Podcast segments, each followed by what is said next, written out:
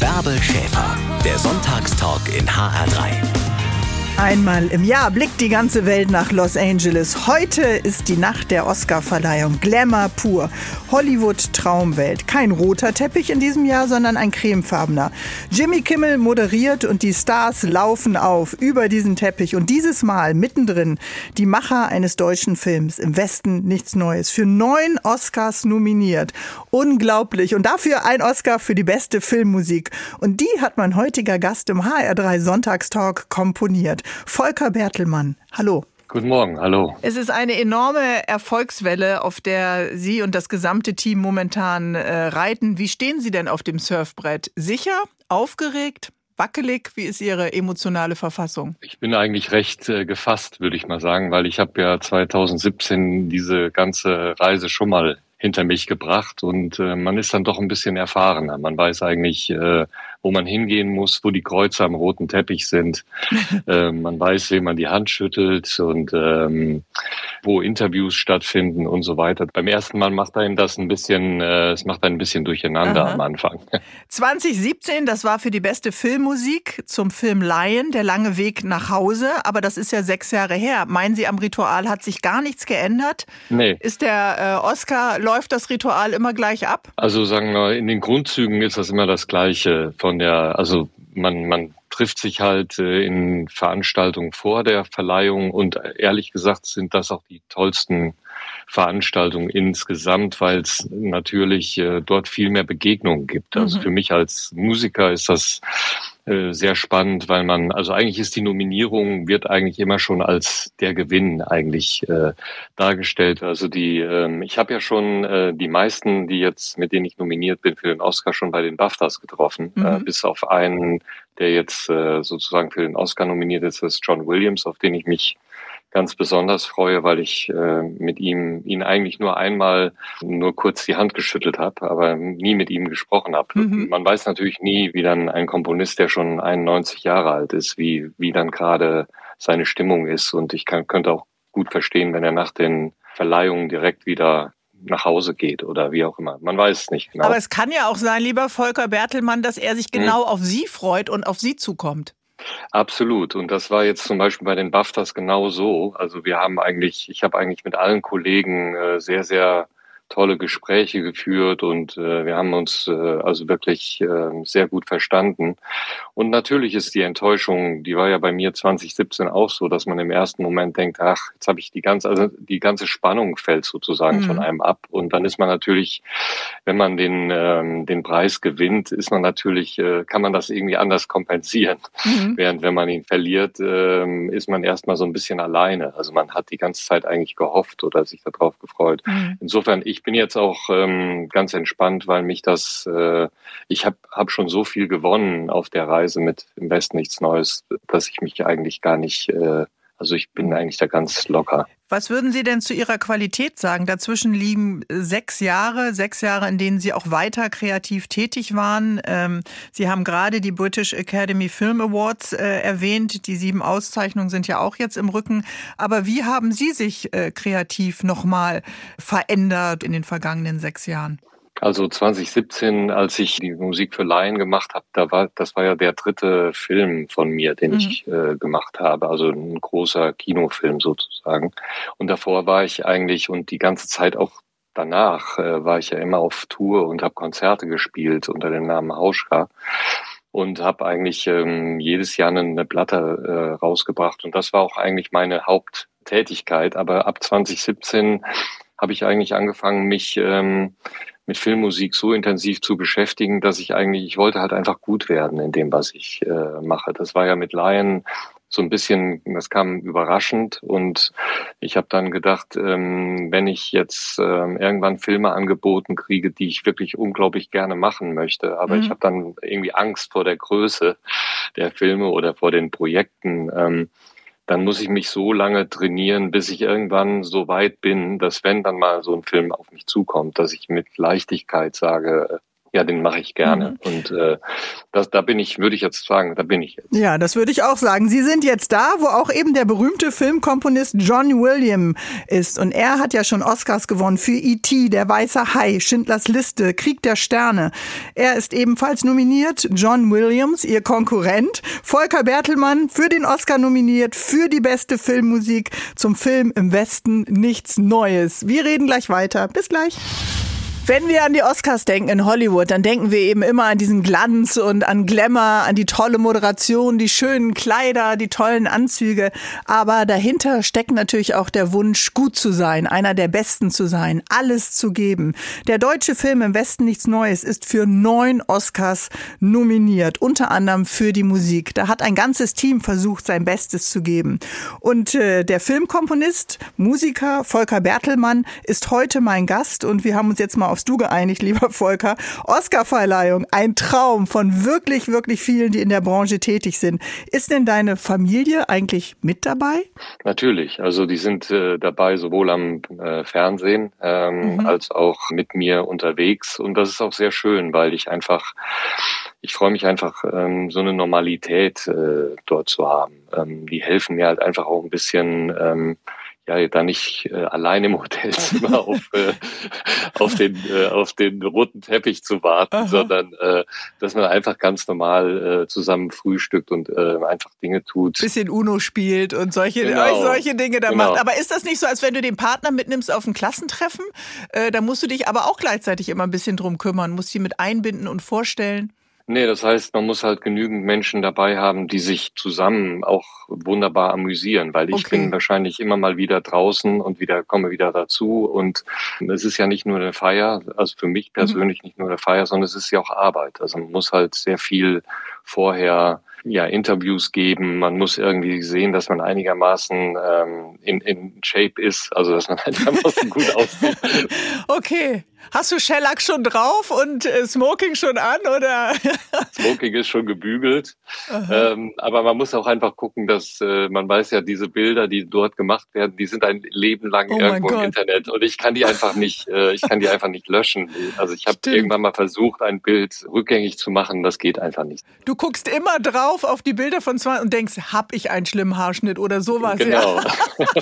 das wäre, das wäre ja furchtbar. Ähm, aber hat die Familie, äh, du sagst, okay, das ist so ein bisschen auch ein emotionales Backup, wenn ich dich äh, richtig verstehe, aber hat sie auch einen Preis bezahlt? Denn wenn man äh, komponiert, ist das ja kein 9-to-5-Job. Du hörst ja nicht einfach auf. Ist das für die Familie auch ein Preis?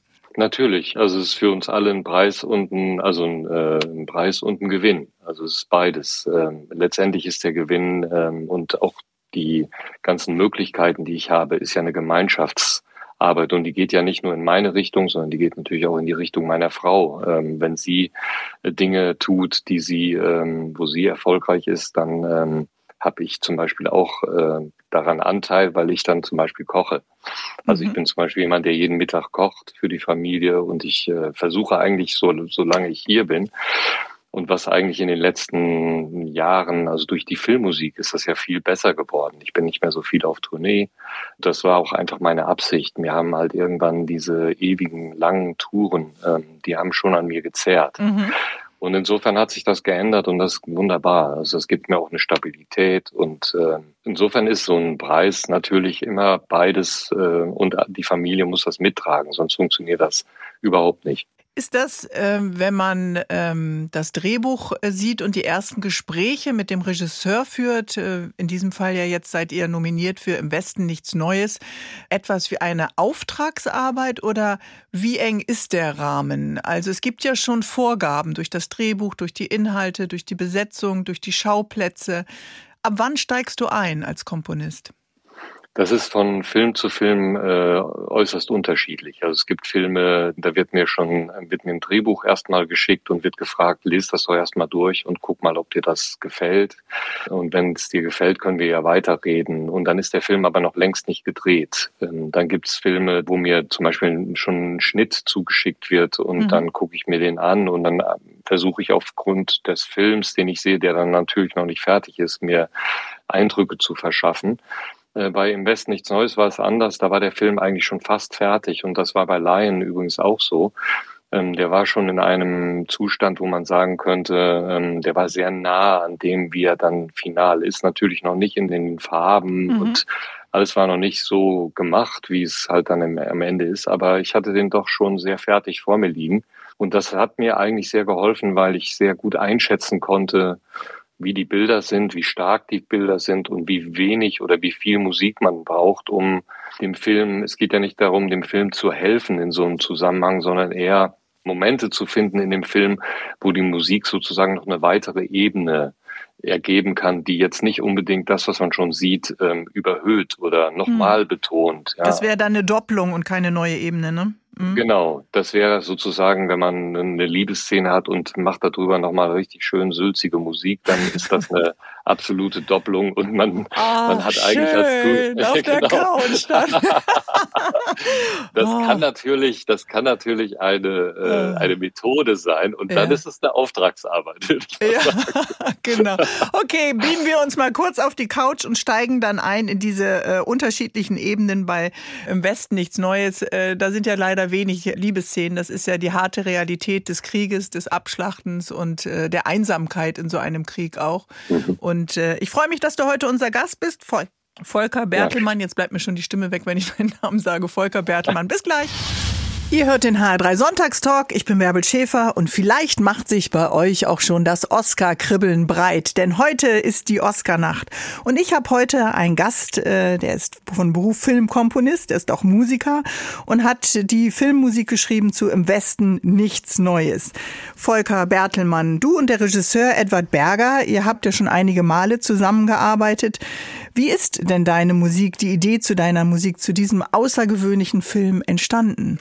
Also ich habe eigentlich in dem Moment, äh, ich habe den Film ja in Berlin zum ersten Mal gesehen in einem Kino ähm, und ähm, als ich auf dem Weg nach Hause war, waren eigentlich so grobe Gedanken äh, da, die ich äh, inklusive der Kommentare, die ich von Edward Berger gekriegt habe, das waren mhm. eigentlich nur vier oder fünf äh, wirklich kleine Punkte, die er mir genannt hat. Das war einmal, ich hätte gerne Musik für Paul, Paul Bäumers mhm. Bauchgefühl.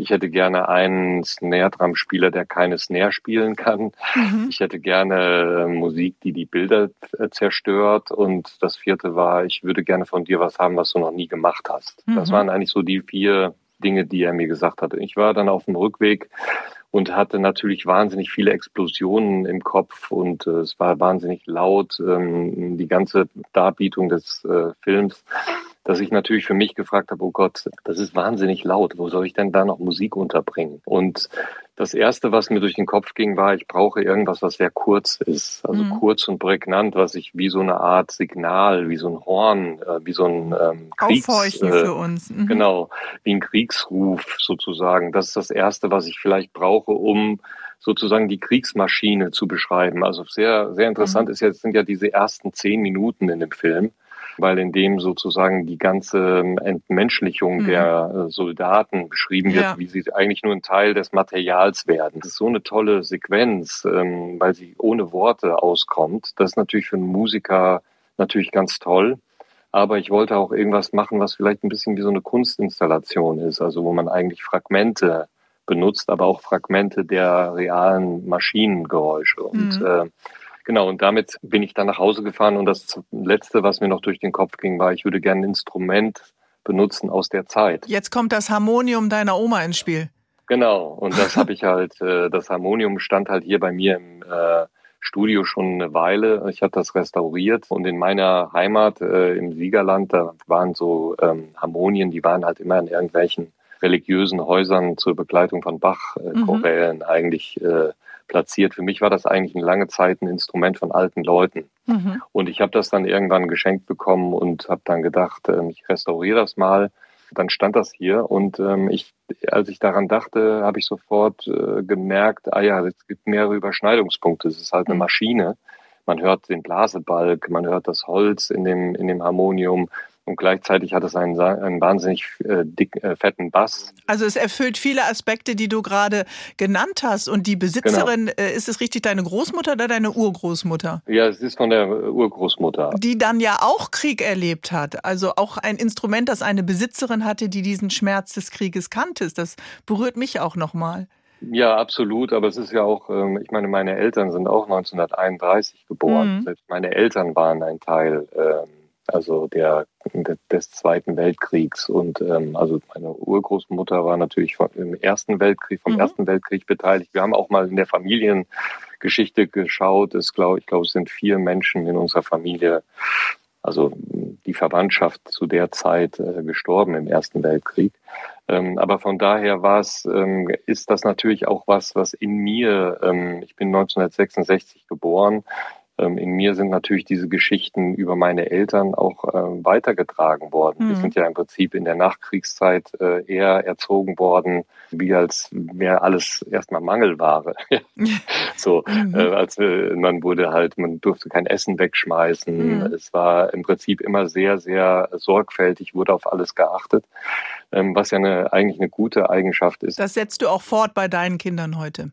Ich, ich versuche es zumindest. Mhm. Aber ich bin natürlich, für mich ist es wesentlich schwerer, weil wir natürlich äh, quasi in einer Generation sind, wo, mhm. wo eigentlich alles möglich war und äh, man alles ermöglicht bekam. Nee, insofern ist das eigentlich auch eine Erfahrung, die mir während des Musikmachens war mir natürlich auch so ganz klar mhm. bewusst, dass das natürlich auch eine ja, ich mit, mit so einer Generationsschuld mhm. eigentlich aufgewachsen bin. Mhm. Und die Schichten einfach auch der Erinnerung aus eigenen äh, Familienerzählungen, der brüchige Grund, auf dem vielleicht auch die Eltern gestanden haben, die Verletzungen, dass das auch so etwas mit einfließen kann in die Arbeit, eben äh, dann doch auch persönlich wird an vielen Momenten. Absolut. Ich freue mich, dass du heute mein Gast bist. Bis gleich, lieber Volker. Bis gleich. Mein heutiger Gast, Filmkomponist, Musiker, seine Liebe zur Musik bringt ihn in die Glamour-Welt von Hollywood. Heute Abend sind ja die Oscar-Verleihungen in den 90ern, da habe ich ihn noch gesehen, da war er die Vorband von Fanta 4. In der Kategorie Beste Filmmusik für den Film Im Westen nichts Neues. Das ist ja eine Neuverfilmung des Buches von Erich Maria Remarque. Das wissen alle Schüler, die morgen wieder Deutschunterricht haben. Und lieber Volker Bertelmann, du hast eben schon beschrieben, wie du das Harmonium deiner Urgroßmutter in die Filmmusik mit einbaust. Kommst du denn eigentlich aus einer sehr musikalischen Familie? Ich komme eher aus einer christlichen Familie. Also mhm. ähm, und bei mir in der Familie sind nicht alle, ähm, haben nicht alle irgendwann ein Instrument, also sie haben alle mal ein Instrument angefangen. Ich bin eigentlich derjenige, der übrig geblieben ist. Wir haben als Kinder sehr viel äh, in Chören gesungen und Choräle ähm, harmonisiert ohne Noten. Also es gab halt sehr viel Musikalität äh, im Alltag. Mhm. Ich kenne dich noch als Vorband von Fanta 4, God's ja. Favorite Dog, äh, 90er Jahre Hip-Hop. Ja.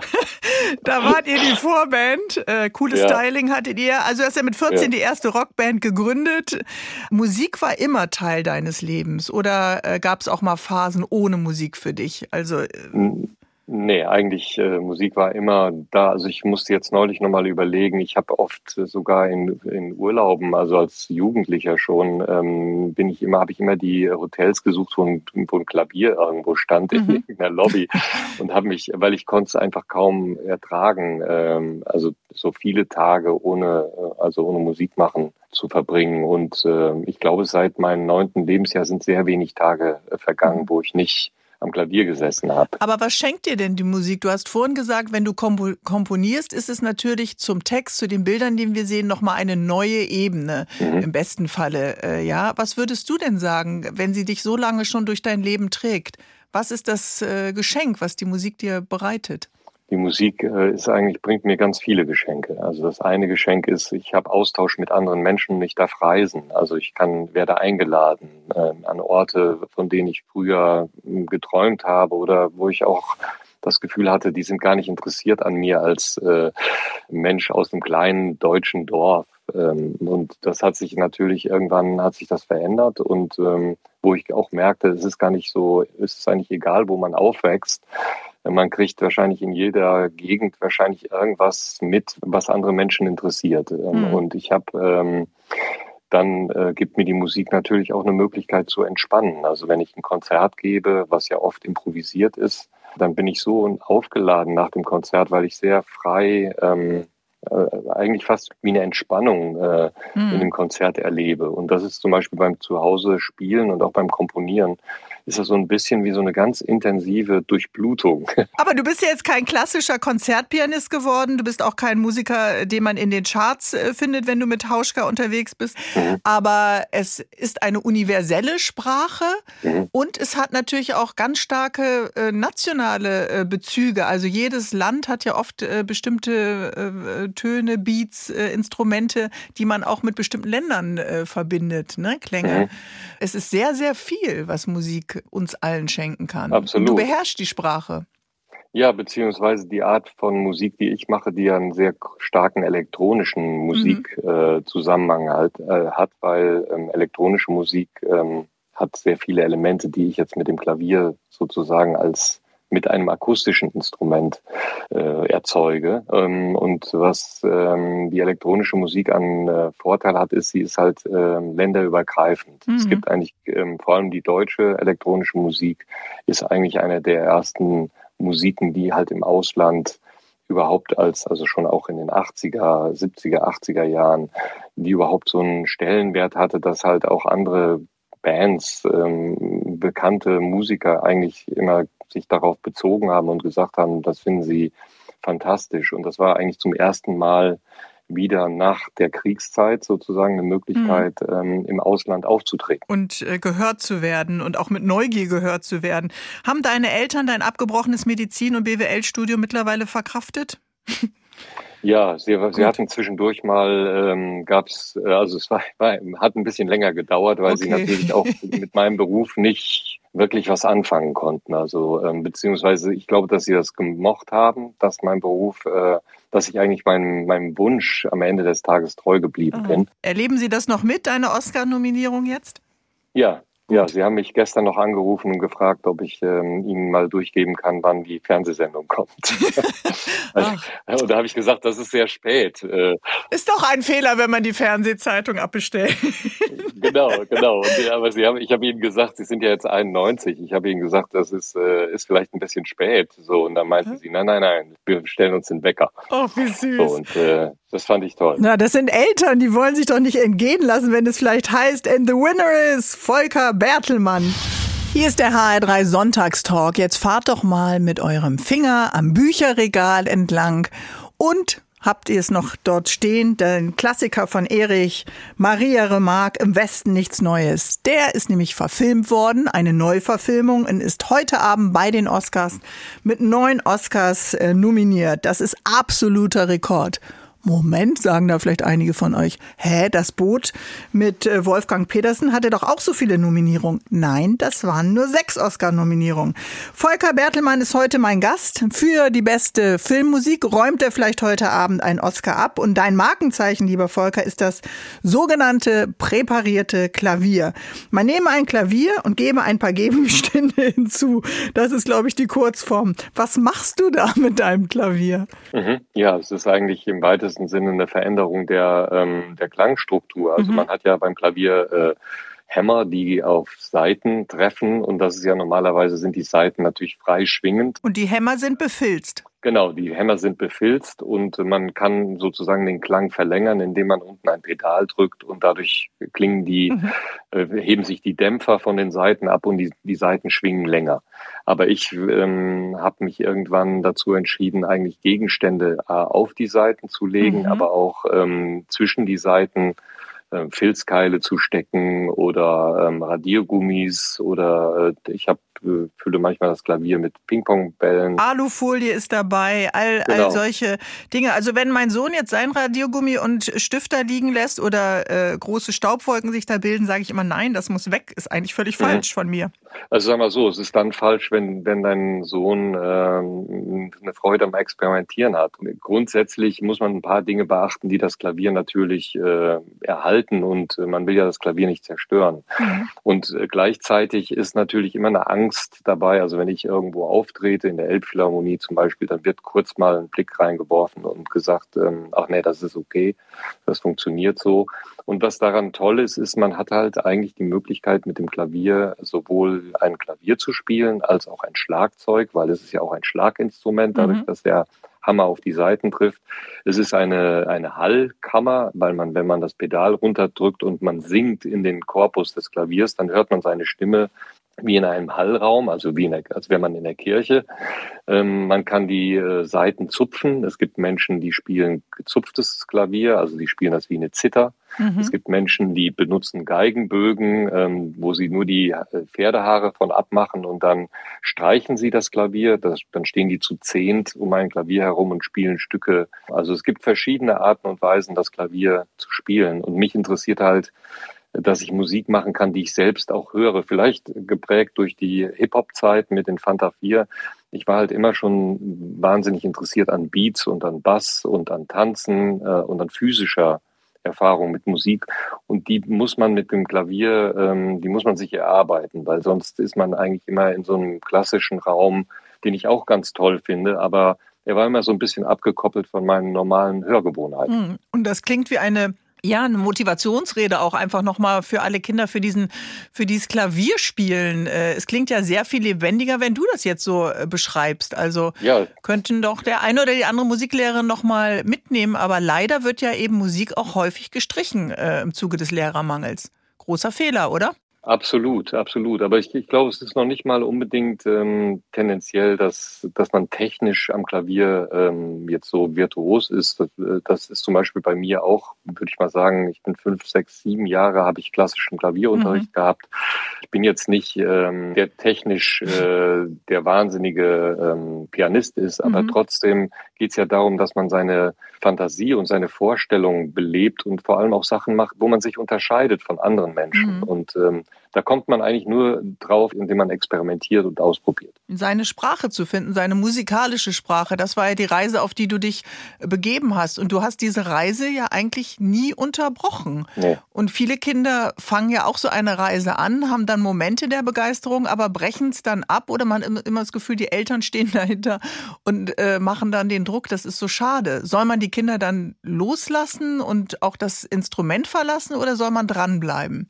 Nein, ich glaube, man, es ist immer eine gute Mischung aus beidem. Also wenn jemand, wenn ein Kind natürlich vor der Pubertät äh, gut spielen kann, das ist immer sehr hilfreich, weil wenn es noch nicht spielen kann während der Pubertät, äh, ist es natürlich sehr schwierig, äh, weil dann andere Interessen ins in den Fokus rücken. Und mhm. wenn man dann schon spielen kann, dann ist das schon, ähm, ja, hat man schon eine gewisse Qualität, auf die man sich auch freut, wenn man weiß nicht, von der Schule kommt oder wie auch immer. Aber mhm. dazu gibt's natürlich noch den Experimentierbaukasten, und ähm, wenn das der Zugang ist, äh, um ein Instrument zu lernen, also ich habe jetzt vor kurzem in Köln im Stadtgarten gespielt und da war, kam dann irgendwann ein, äh, ich glaube, zehnjähriger Junge, der ist die ganze Zeit hinter mir hergelaufen und hat dann irgendwann mich gefragt, ob er einmal reingucken könnte in das Klavier, äh, ob er auf die Bühne dürfte. Und dann habe ich gesagt, na klar, komm mal mit.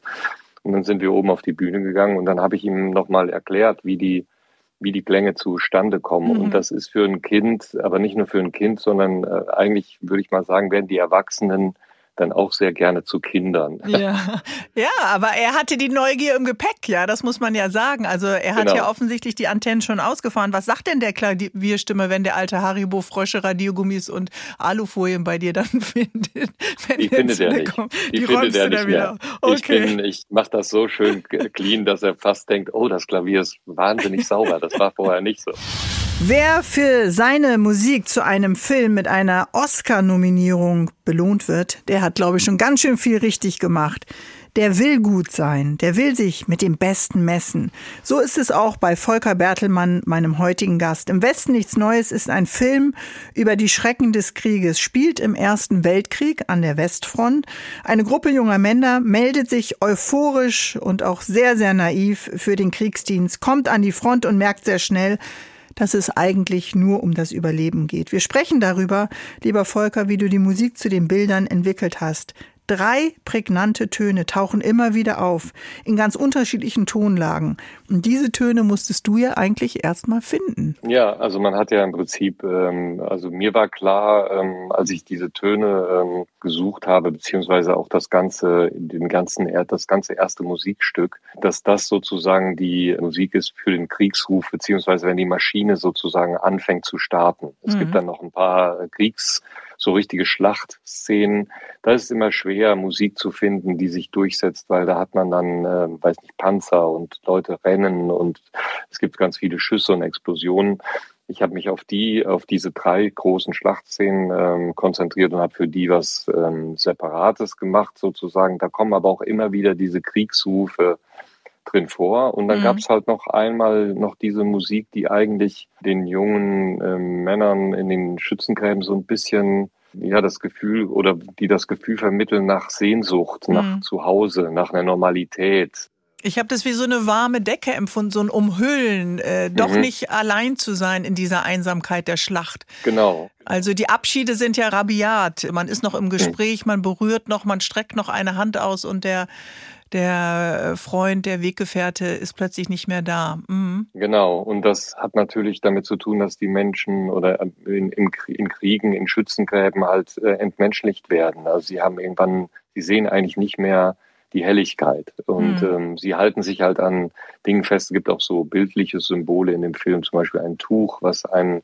Soldat mitbekommen hat von also einer Gruppe von Frauen, die vorbeizieht, mit der, mit denen er dann mitgeht ähm, es gibt halt immer mal wieder so Momente, wo man das Gefühl hat, ah, vielleicht haben sie doch äh, Hoffnung. Auch die mhm. Naturbilder. Äh, Menschlichkeit, äh, ja, genau. Momente von Menschlichkeit ist das. Mhm. Genau. Und was eigentlich am Ende des Tages übrig bleibt, ist, finde ich, ein sehr religiöses Gefühl eigentlich über die, ähm, ja, über die Zeit, die man sozusagen auf der Erde hat, äh, die jeder Mensch, die wir alle zusammen teilen, dieses Schicksal.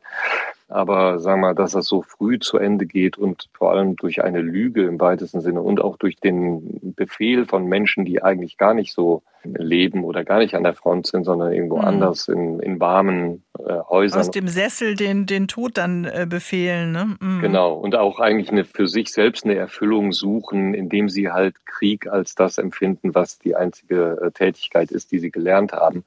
Das macht das Ganze ähm, absurd, aber es führt am Ende des Films natürlich auch dazu, dass man sich über sein eigenes Leben Fragen stellt und sich äh, natürlich bewusst ist, dass ich mit meinen 56 Jahren eigentlich schon eine sehr lange Zeit auf der Erde bin und dafür sehr dankbar. Hm, und wir reden heute über Filmmusik, die du eben schaffst zu diesem Thema, was du gerade beschrieben hast. Es gibt ja viele Filme, äh, wo es kurze Momente äh, gibt und wir wissen sofort und haben alle Bilder im Kopf, ob das der weiße Hai ist bei Star Wars, bei Harry Potter. Träumst du von deiner Filmmusik? Oder taucht die in deinen nee. Träumen nicht, Nein. nicht auf?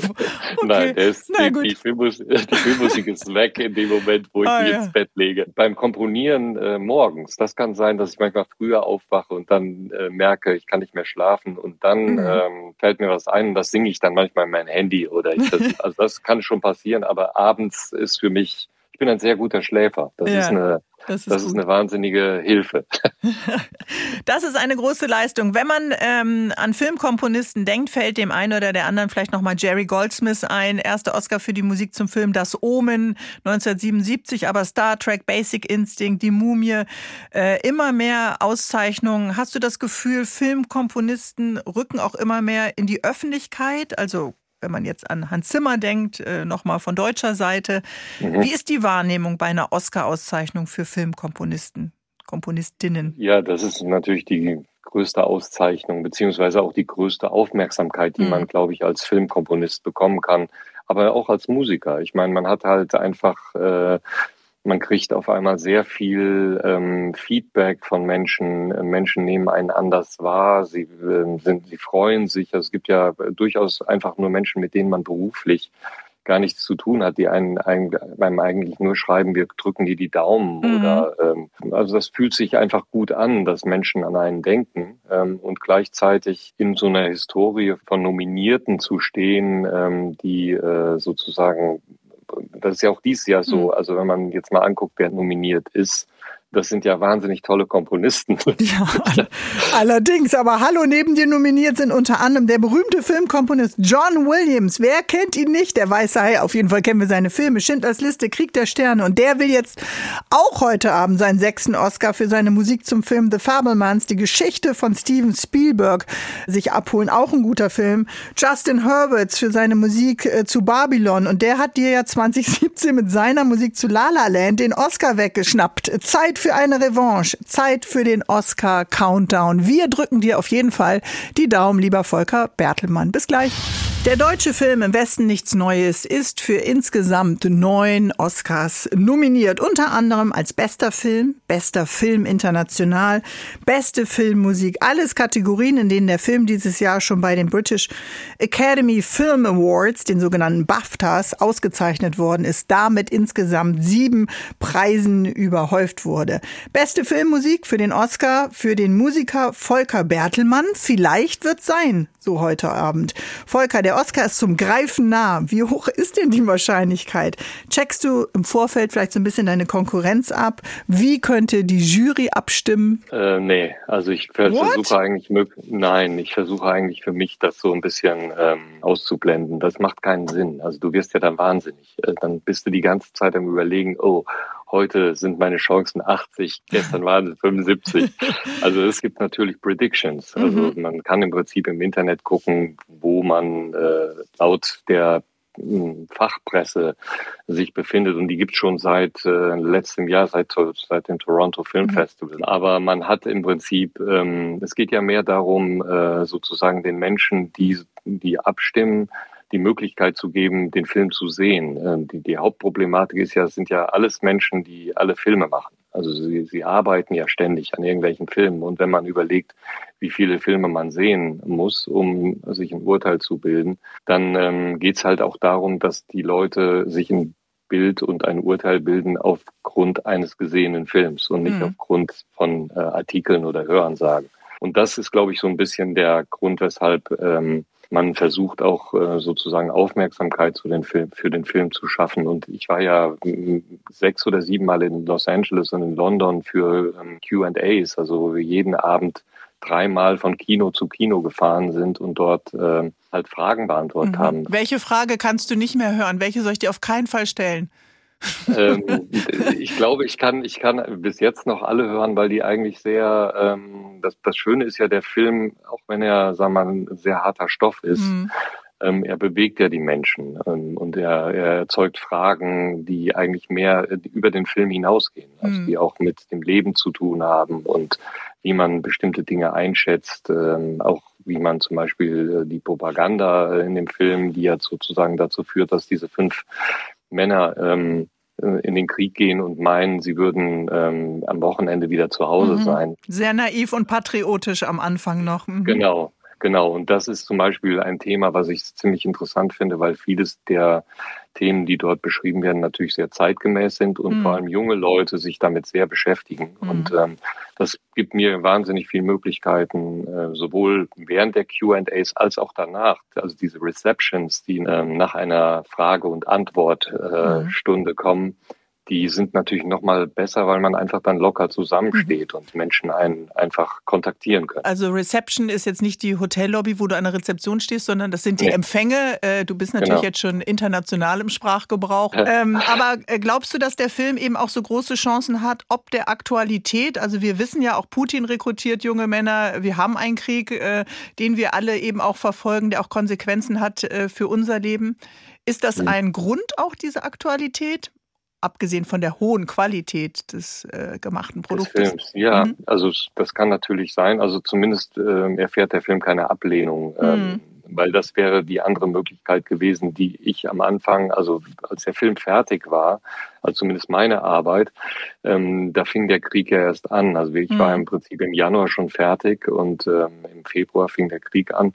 Und ähm, da war für mich immer so ein bisschen Skepsis vorhanden, weil ich mich immer gefragt habe, wollen die Leute, wenn sie äh, jetzt Fernsehen gucken oder ins Kino hm. gehen, wollen Sie wirklich das Gleiche nochmal äh, sich angucken? Ja, oder die Frage, hättest du noch anders komponiert mit anderen Bildern aus äh, Bachmut oder äh, wo auch mhm. immer, Kiew, die du auch gesehen hast? Ja, ist wäre vielleicht auch eine ganz spannende Frage gewesen. Gen genau, also es hätte natürlich sein können, dass mich das äh, beeinflusst, aber eigentlich zu dem äh, Zeitpunkt, wo ich das komponiert habe, habe ich mir eigentlich auch kaum altes Material angeguckt. Also ich wollte eigentlich so, mhm. so weit wie möglich so Musik schreiben, wie ich ähm, es für richtig halte und wie ich jetzt mich gerade in dem Moment musikalisch auch fühle, weil mhm. wenn man zu viel Material sich anguckt und zu viel auch alte, es gibt ja zwei Verfilmungen des Films, die habe ich mir auch beide nicht angeguckt, weil ich einfach gemerkt habe, ähm, ich brauche dazu eine Distanz, sonst kann ich das nicht machen. Und irgendwie hat's äh, ja auch geklappt. Die Uhr tickt für meinen heutigen Gast im HR3 Sonntagstalk. Der Countdown läuft, das Adrenalin steigt für den Filmkomponisten Volker Bertelmann, denn heute Nacht steht die 95. Oscarverleihung an.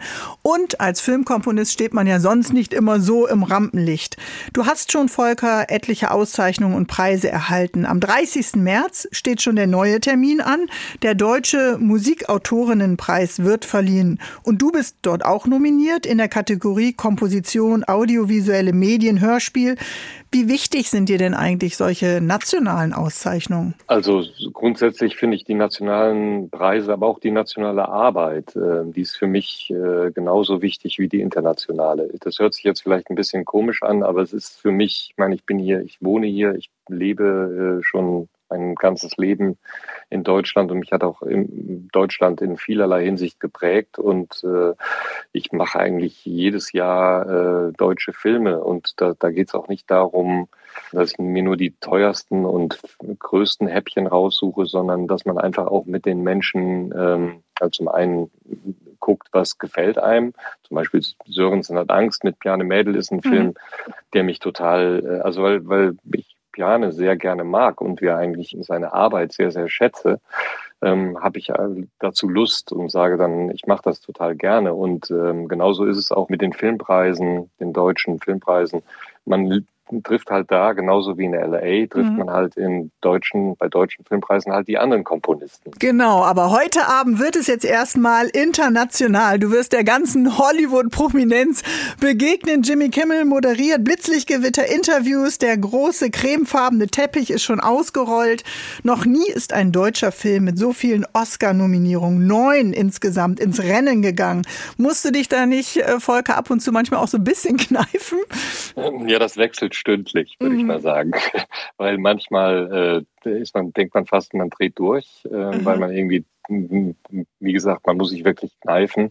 Und dann gibt es aber einfach Momente, wo man merkt, ähm, und dass dieses äh, Nivellieren, würde ich jetzt mal sagen, das findet halt tagtäglich statt, dass man versucht, sich runterzukochen. Und äh, der, der entscheidende Punkt ist ja der, die ähm, schwierigste Situation ist die Dankesrede. Mhm. Das ist einfach der Moment, wo man äh, wo man versuchen sollte, nicht in Ohnmacht zu fallen. Alles andere ist eigentlich egal. Also man kann auch mal äh, zwischendurch äh, sich irgendwo hinsetzen oder ähm, auch einfach mal in Ruhe mit jemandem äh, ein Getränk trinken. Am besten vorher nur Wasser. Ja, das würde ich auch sagen sonst. Und keine, keine Ohrfeigen verteilen bei den Oscars, das kommt auch nicht Nein, gut, ne? Denk noch mal Das dran. kommt nicht gut, nee, genau. Und auch vor allem lange vorher muss man sehr viel essen, weil das dauert halt vier Stunden und man ist eigentlich ohne mhm. Essen. Also man kriegt kaum irgendwas zwischen ja. die Zähne. Kleinen Riegel noch in den Smoking äh, schieben. Hast du genau. denn deine Dankesrede schon äh, vorbereitet oder soll ich dir, brauchst du noch Namen? Nee, ich bin eigentlich, äh, ich habe alle Eckpunkte parat und ich übe, ich bin ja wie bei den Konzerten, ähm, laufe ich eigentlich immer hinterm Backstage äh, auf und ab und rede für, für mich selbst und versuche eigentlich die Eckpunkte mir klar zu machen, die an dem die in der Rede sein müssen. Okay, vergiss deine Frau bloß nicht.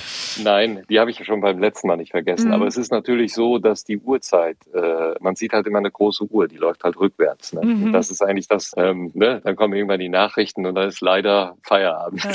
Und jetzt bist du in dieser ganzen Kategorie dieser großen Namen. Jetzt hat der Regisseur äh, von Im Westen nichts Neues, Edward Berger, ja gesagt, er zieht zur Oscarverleihung die Manschettenknöpfe und die kaputte Uhr seines verstorbenen Vaters an. Mhm. Okay. Nimmst du das Harmonium deiner Großmutter mit oder? Genau, der Flieger, der fliegt etwas schräg, der ist etwas schwerer, weil das Harmonium dort liegt.